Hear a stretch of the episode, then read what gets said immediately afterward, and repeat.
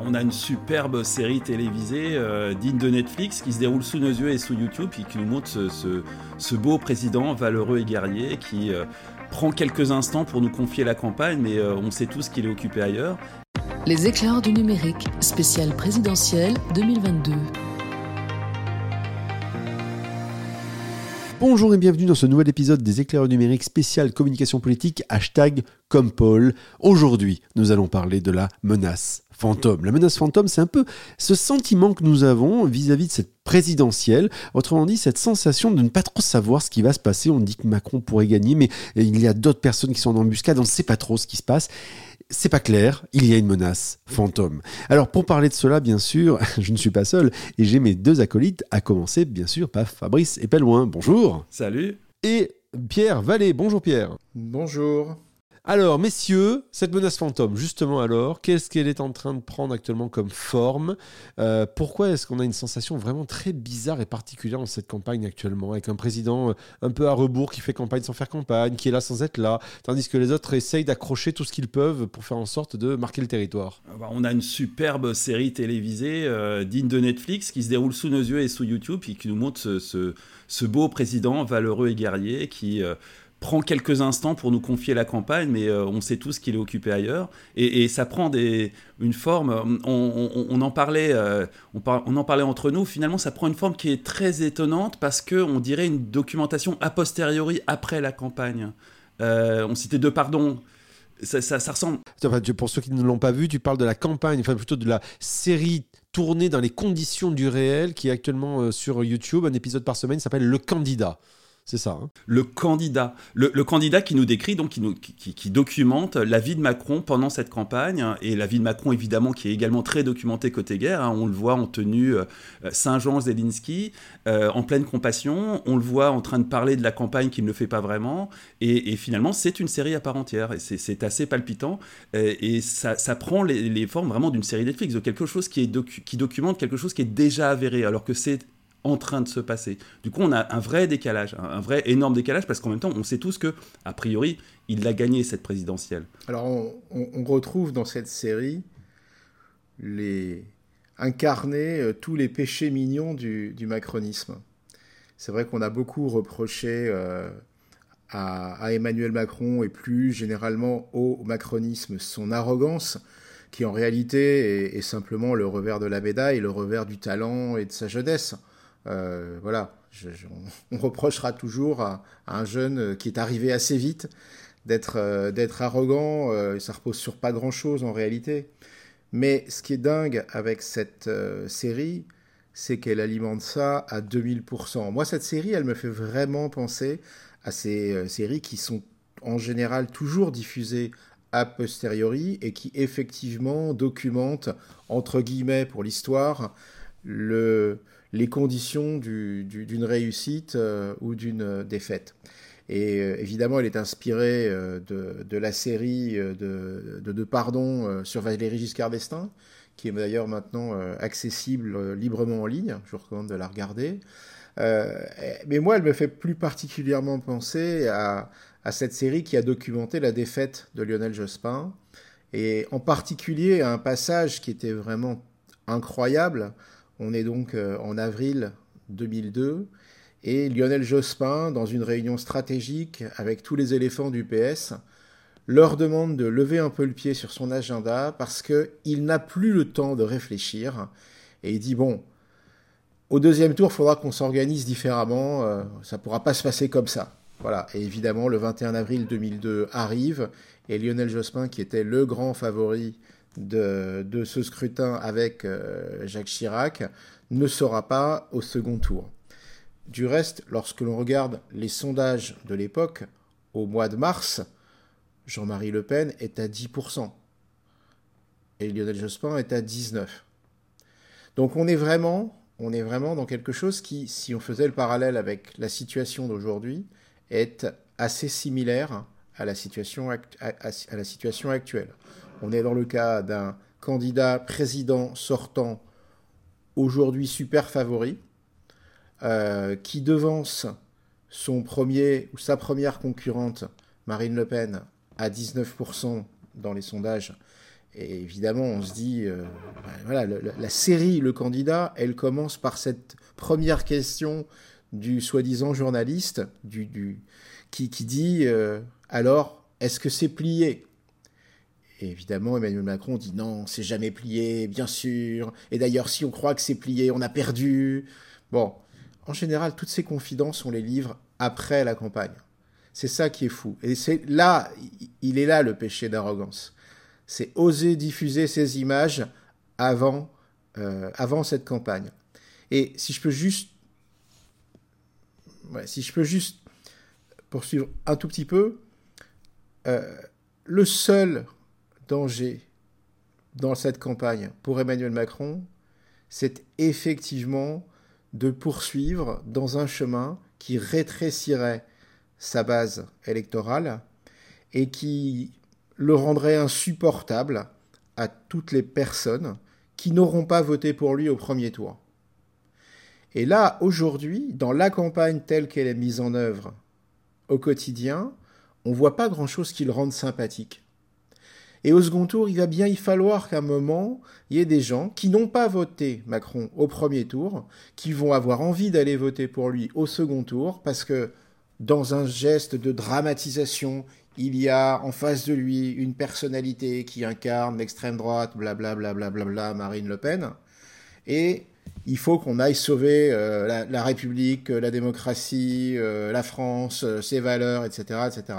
Ça, ce mécanisme, il fonctionne quand il, y a, des gens qui se disent malgré tout, ah, il est quand même un peu sympathique, ah bah oui. Bon, Là, moi, j'ai vraiment l'impression que cette campagne n'en prend pas le chemin. On a toujours le carnassier Gabriel Attal comme seule, seule et unique figure de pro du macronisme sur les plateaux télé. C'est un peu court. C'est pas forcément l'idée que je me fais d'un garçon sympathique. Il est franchement odieux, ce type.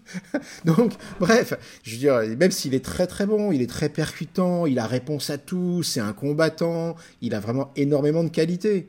Mais quand on veut gagner à un moment, et c'est vraiment ça la différence, je pense, entre le macronisme et le chiracisme, il y a un moment, il faut être capable d'aligner des dizaines de têtes, parce qu'une victoire, c'est une victoire en, équipe. Et là, à part Emmanuel Macron et Gabriel Attal, elle est où l'équipe quoi? On la voit pas. C'est vrai, on voit pas grand monde. Alors justement, on le disait, tu, parlais tout à l'heure de Pierre, de, de, euh, de, Jospin et de Le Pen à l'époque. Alors, ce qu'on voit aussi, c'est que. Alors, on peut parler de Marine Le Pen, parce qu'on n'en parle pas trop. On parle surtout euh, de, euh, de son concurrent direct. Zemmour, mais, mais Marine Le Pen, elle fait son petit chemin, on fait, elle fait son petit bout de chemin, elle, elle s'humanise, elle s'arrondit, elle fend l'armure, elle, elle se dédiabolise, euh, elle s'humanise, c'est fascinant, elle en deviendrait presque sympathique. Euh, mais en tout cas, Zemmour lui a vraiment apporté ce surplus d'humanité qui fait que euh, bah, finalement, ça pourrait être... Ah mais elle va au bout, j'ai été, je, suis trahi par ma, par ma, par ma, par, ma nièce, j'ai mes chats, je suis célibataire, je suis une combattante depuis des années, j'irai au bout, j'ai des idéaux, etc. etc. Donc c'est quand même vraiment un positionnement différent. Et puis pour revenir sur, euh, sur Macron il y a quelques instants, on parlait de cette logique de documentation. Au-delà de la campagne euh, vidéo, euh, le candidat, il y a aussi les fameuses photos de Soisic de la Moissonnière hein, qui sont publiées en temps réel sur Instagram et sur les différents réseaux sociaux. On a l'impression que Macron a fait le choix d'avoir une campagne, une, une, communication comme sur les réseaux sociaux, en temps réel. C'est-à-dire, autrement dit, je vous montre quasiment en temps réel ce qui se passe, ce qui est très troublant, puisque d'habitude, effectivement, on a toujours l'impression d'avoir des retours d'expérience après coup, de après la défaite ou après le, succès. Et, là aussi, ces photos euh, singent un peu les photos de Kennedy, sauf que les photos de Kennedy sont sorties bien après la crise des missiles, pour documenter un moment d'histoire, alors que là, on est dans le temps réel. Et là encore, ça donne cette impression de décalage, de storytelling qui s'effrite, de grosses ficelles. C'est un côté très dérangeant avec Macron, on a, toujours cette espèce de dimension. Euh, on est toujours un peu dans l'onanisme. C'est-à-dire que on est tellement bon, on est tellement beau, on est tellement cool, on est ouais, mais bon, euh, là on est quand même face, euh, on a d'un côté, euh, soi-disant, ils, font ça pour singer Zelensky. Bon, ça fait quand même un peu pitié. Euh, on a d'un côté un candidat de série euh, qui est devenu président, Zelensky, et de l'autre côté, on a un président euh, qui, lui, cherche à devenir la vedette d'une série. Enfin, c'est pas très sérieux. donc là, il y a vraiment à nouveau une espèce de, de mal-donne dans cette campagne. avec des objets conceptuels qui sont en tout cas diffusés au mauvais moment et toujours sur les mêmes personnes, c'est-à-dire une fan base je ne sais pas s'ils espèrent la mobiliser avec ça. Moi, j'en je, doute. Alors, en ce moment même, au moment même où nous enregistrons cette émission, on a Emmanuel Macron qui est en train d'expliquer son projet euh, sur toutes les chaînes de télé, euh, puisqu'il il le, il le, dévoile euh, aujourd'hui.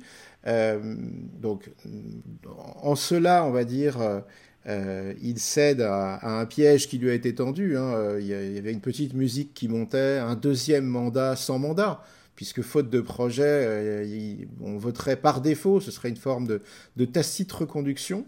Euh, là, on est donc il essaye de, sortir du bois avec un, projet pour pouvoir dire a posteriori tout est légitime, le candidat comme le projet. Donc, vous avez voté pour moi en connaissance de cause, donc on va pouvoir y aller. Et c'est courageux parce que finalement, euh, la, meilleure chose qu'il avait à faire, c'était de ne pas faire campagne, de se reposer sur une communication exclusivement attention, c'est la guerre. Et euh, bon, là, il avait peut-être une chance de. Enfin, pour le coup, je pense qu'il avait vraiment une chance de passer euh, tranquille. Là, bon, il, cherche quand même à se dire, attendez, il euh, faut quand même qu'on ait un peu les mains libres pour pouvoir gouverner derrière, parce qu'évidemment, tout le monde se dit que le troisième tour social, il va être un peu chaud à la rentrée, voire même avant la rentrée, puisqu'ils comptent même avancer, les, ils réfléchissent même à avancer les législatives, de peur que les trois ou quatre semaines de plus leur permettraient, enfin, ça, en dit long quand même sur la confiance qu'il a dans sa victoire, c'est-à-dire qu'on on imagine rapprocher les législatives de la présidentielle, parce qu'on a peur qu'à trois semaines près, ça, ça, ça, ça provoque une ça, pète socialement. Une, victoire euh, et que ça pète socialement. est-ce que, est que finalement la menace fantôme, c'est pas justement ce moment euh, entre le second tour des présidentielles et le premier tour des élections parlementaires qui vont suivre, où là tout peut arriver. Il peut non seulement y avoir un énième signe noir, mais aussi typiquement une alliance Zemmour-Le Pen qui fasse que potentiellement ils ont la majorité à, à l'Assemblée. En tout cas, pour revenir à ce que disait Damien, effectivement, d'abord, euh, il y a Marine Le Pen, que beaucoup de gens ont enterré euh, très très vite et très très tôt dans cette campagne. Euh, maintenant, si on regarde les sondages, elle a pratiquement de manière constante été au deuxième tour. Il y a eu allez, une ou deux semaines pendant lesquelles elle s'est fait détrôner, mais depuis cinq ans, on nous dit que ce sera elle, et il semble bien que ce sera elle. Ensuite, il ne faut pas oublier que finalement, en 95, la droite gagne alors qu'elle n'a jamais été autant divisée. Euh, Chirac l'emporte à l'issue de la guerre avec Édouard Balladur, après de multiples trahisons, et finalement ce sont ces trahisons qui vont le rendre sympathique, parce qu'en France, on a fini par trouver ce loser sublime, et on s'est dit qu'il fallait absolument voter pour ce Chirac si sympathique. Or, au second tour, euh, ben, vous avez eu euh, euh, Édouard Balladur qui a eu cette, cette phrase qui a beaucoup fait rire hein, Je vous demande de vous arrêter parce que ses partisans commençaient à siffler Jacques Chirac. oui, en attendant, il a eu un, vrai, une vraie parole d'homme d'État et, il a proclamé, il a appelé toutes les, tous ses militants à voter et tous, les, tous ses, ses partisans, sympathisants à voter pour Jacques Chirac. Et Jacques Chirac a été élu. Quelle sera l'attitude d'Éric Zemmour? Je l'ignore. Mais en tout cas, effectivement, pour la première fois, Marine Le Pen dispose d'une réserve de voix et d'une réserve de voix particulièrement dynamique. Donc euh, on sait, on a, on a longuement commenté dans cette, euh, dans cette émission, dans ce podcast, le, la puissance de feu numérique d'Éric Zemmour, Je pense que finalement, la, solidité de la candidate euh, servi par, euh, par euh, une, une, je sais pas dire un ralliement, mais en tout cas une mobilisation de, de, l'électorat Zemmour à son service. Et voilà, on parlait de menace fantôme. La première menace fantôme, elle est clairement là. Voilà. Alors évidemment, Emmanuel Macron demeure le favori. Il y a quand même une, une inconnue énorme hein, qui est l'abstention, le, vote blanc, le vote nul. Euh, en 2017, hein, euh, le, vote blanc, c'était plus de 3 millions de, de, personnes. C'est considérable quand même. Hein. Or là, tout a l'air d'indiquer qu'on va vers une, une, nouvelle élection avec beaucoup d'abstention, en tout cas une abstention en hausse. Alors, abstention en hausse, vote blanc, vote nul, candidat pas sympathique, campagne très ciblée sur la fanbase. Alors c'est une campagne de premier tour, on essaye de mobiliser d'abord sa base, je le comprends, mais on a vraiment l'impression que c'est une campagne qui ne s'adresse qu'aux urbains, geeks, bobos. Euh, c'est vraiment dans un cadre super étroit, quoi. C'est vraiment super étroit. Moi, quand je regarde cette campagne, euh, j'ai vraiment l'impression qu'on est face à une campagne de c'est l'épreuve des poteaux à Colanta. Vous voyez, c'est-à-dire que Macron, il est Macron, il est debout seul sur son poteau et à chaque heure qui passe, on retire un tout petit bout de sa base électorale, sauf que c'est lui qui le fait avec son équipe parce qu'il n'élargit pas son discours. Et là, dans les quelques propos que j'ai pu entendre de son projet qu'il est en train d'exposer, il est en train d'allumer le feu de manière très sarkozienne. Et je, je, sentirais presque la patte de Nicolas Sarkozy dans ce projet. C'est-à-dire que j'ai l'impression qu'il a lâché une dizaine de bombes euh, sur l'éducation, sur la fiscalité, etc., etc. Et si donc il, euh, il rétrécit son électorat comme ça, je pense qu'effectivement, on peut aller vers quelque chose euh, d'assez spectaculaire. Alors, comme on est en toute transparence, on va, on va vous dire, vous n'allez plus pouvoir écouter Fabrice Epelboin puisque une coupure de courant chez lui fait qu'il a dû quitter l'enregistrement euh, de ce podcast. Mais nous allons continuer avec Pierre Vallée qui, lui, est toujours là. Euh, voilà, c'est les aléas du direct, comme l'on dit, autant les aléas de l'enregistrement plutôt d'un podcast. Euh, voilà, Pierre est fidèle au poste. On va, finir ce podcast toujours sur les questions donc euh, autour de la menace fantôme. Alors, euh, il y a plusieurs encore pistes. La première, c'est euh, est-ce que, est que Mélenchon est une menace fantôme? Parce qu'on ne sait pas. Les, les, les, fans de Mélenchon maintiennent qu'il sera au deuxième tour. Aujourd'hui, on ne sait pas et qu'on vient de le dire, Marine est certainement mieux placée parce que Zemmour risque de se dégonfler. est-ce que, est-ce que, est-ce que l'on peut dire que Mélenchon est une menace fantôme ou alors, le sujet, c'est que autant à droite, autour de Marine Le Pen, je ne crois pas qu'il existe des droites irréconciliables. En réalité, toutes ces droites sont très dures et il n'y a pas grand-chose qui les sépare. En revanche, autour de Jean-Luc Mélenchon, il y a vraiment des gauches irréconciliables. Et clairement, si on regarde les réserves de voix, elles seraient plus pour Macron que pour Mélenchon, premièrement. Et deuxièmement, il me semble qu'il a déjà réussi à vider une partie des réservoirs de vote qu'il avait autour de lui.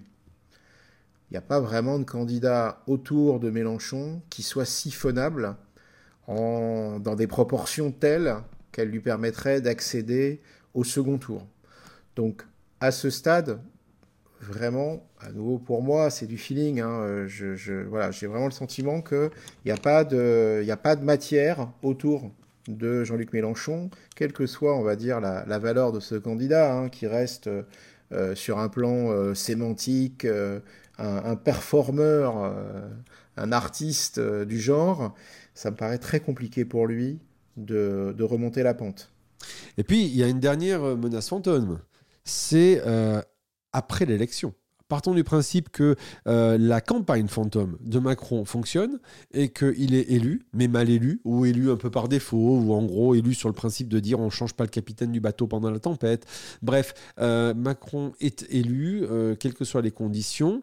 Est-ce que la menace fantôme ne serait pas réellement finalement après, c'est-à-dire autrement dit, le, tour social, troisième tour dit social, euh, social peut-être du côté de Mélenchon, ou bien euh, une volonté de revanche du côté des droites euh, le péniste et, et zémouriennes, et d'où le fait que, comme on l'a vu dans le canard, l'indiscrétion qui disait que peut-être il y aurait une dissolution beaucoup plus rapide. Soit dit en passant, la dernière fois qu'il y a eu une dissolution, ça n'a fait que raviver encore plus les Français autour de l'envie de donner une leçon au président qu'il avait qu'il avait mis en œuvre Alors on connaît toutes les fragilités du macronisme, on en a évoqué quelques-unes, euh, notamment donc l'arrogance, mais euh, pour moi c'est vraiment le revers du talent, donc euh, je, je, c'est pas si important que ça. En revanche, il y, a une fragilité, c'est finalement qu'après cinq ans au pouvoir, il y a toujours très peu de personnalités qui est émergée. Et finalement, à chaque fois qu'on parle d'un macroniste, c'est pour parler d'un ralliement. ça va être Christian Estrosi, ça va être Nicolas Sarkozy. bon, alors j'ai un peu de mal à voir comment, ou en tout cas pouvoir assurer qu'Emmanuel Macron est en situation dans une dynamique de présidentielle, de gagner une législative dans la foulée. Dès qu'il va gagner, ce sera l'après-Macron qui va commencer. Le jour où il gagne, c'est l'après-Macron qui commence. Et là, il va y avoir des négociations très tendues entre euh, Édouard Philippe et, on va dire, la Macronie euh, canal historique euh, pour des circonscriptions. Évidemment, Édouard Philippe va rechercher à avoir un groupe parlementaire. Euh, évidemment, euh, François Bayrou va chercher à ne pas perdre son groupe parlementaire. Donc, tout ça va donner des négociations très serrées, très tendues. Euh, je pense que si un candidat à la présidentielle réfléchit à provoquer une dissolution immédiate, comme on le disait tout à l'heure, ça veut quand même dire qu'il n'a pas trop confiance dans le résultat d'un scrutin un mois plus tard. Enfin, c'est dingue. Je, je, c'est, c'est, ça, ça, paraît. Euh, enfin, c'est comme un aveu de fragilité euh, terrible. ça, ça, prouve peut-être le fait qu'il sait que ça va être hyper tendu. Et donc, il va y avoir une recomposition. Alors, il va y avoir des, tensions dans la Macronie. Euh, ça va être un peu la, la pas du gain. Emmanuel Macron a dit qu'il ne reprendrait pas plus de 4 ou 5 des ministres sortants. Je vous raconte pas l'ambiance dans les, dans, parmi les ministres. Clairement, si vous êtes ministre et que vous perdez, vous êtes candidat à une législative et que vous perdez, à mon avis, un ministre qui perd, il n'y retourne pas. Donc voilà, il va y avoir une grosse tension. En face, on a un possible effondrement de la mécanique zémorienne. Euh, Édouard Balladur n'a pas eu beaucoup de, de, circonscriptions après que sa défaite euh, face à Jacques Chirac. Euh, donc on peut imaginer que de cette guerre entre Marine Le Pen et Éric Zemmour, euh, voilà, ça va être, ça va être une, une, épreuve terrible pour le perdant et, probablement une vraie dynamique euh, pour Marine Le Pen, qui peut se retrouver pour la première fois en situation d'avoir, de réaliser un bon score aux législatives.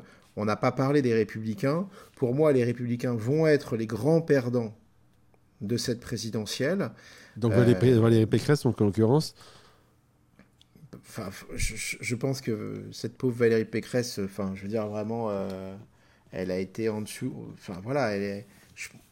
pour moi, je, pense qu'elle est vraiment pas à la hauteur. Donc, euh, malheureusement pour elle, c'est une mauvaise oratrice. Euh, malheureusement pour elle, elle a pas de stratège dans son équipe. Elle a des elle a, elle, a finalement repris clé en main l'équipe de Fillon de 2017. Euh, enfin, je veux dire, si Fillon n'a pas gagné en 2017, c'est peut-être pas uniquement à cause d'un costume. Hein. Euh, il y a mhm. aussi probablement euh, son incapacité à avoir maîtrisé stratégiquement les réseaux sociaux. Fillon 2017, c'était quand même une catastrophe sur les réseaux sociaux, déjà. Et elle est à nouveau une catastrophe sur les réseaux sociaux. Donc, voilà, je, pense que finalement, elle hérite d'une formation politique en fin de vie, sans dynamique, qui court d'un côté après Zemmour, de l'autre côté après Macron, sans colonne vertébrale. Euh, clairement, l'avenir, il appartient à David Linard, euh, qui lui a déjà ses 500 signatures puisqu'il s'est très habilement positionné en président de l'association des maires de France. C'est très malin. voilà, l'avenir, l'avenir des Républicains est avec David Linard. Euh, qui est déjà le prochain candidat, et en tout cas, à mon avis, très certainement pas avec Laurent Vauquier, qui est sur la même ligne euh, d'ultra-droite, même si Laurent Vauquier appellera très certainement à voter pour Marine Le Pen euh, dans, cette prochaine, dès, le deuxième tour là, des élections présidentielles. Effectivement, et puis peut-être que la menace fantôme pour finir, ce serait Nicolas Dupont-Aignan. Non, je déconne.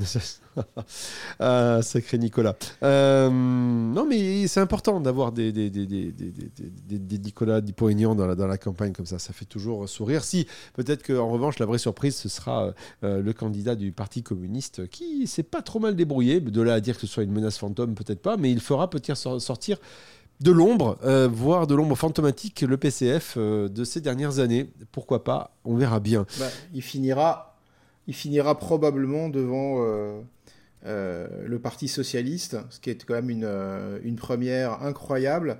En tout cas, moi j'ai un grand respect pour tous ces petits candidats. Il n'y a pas de petits candidats.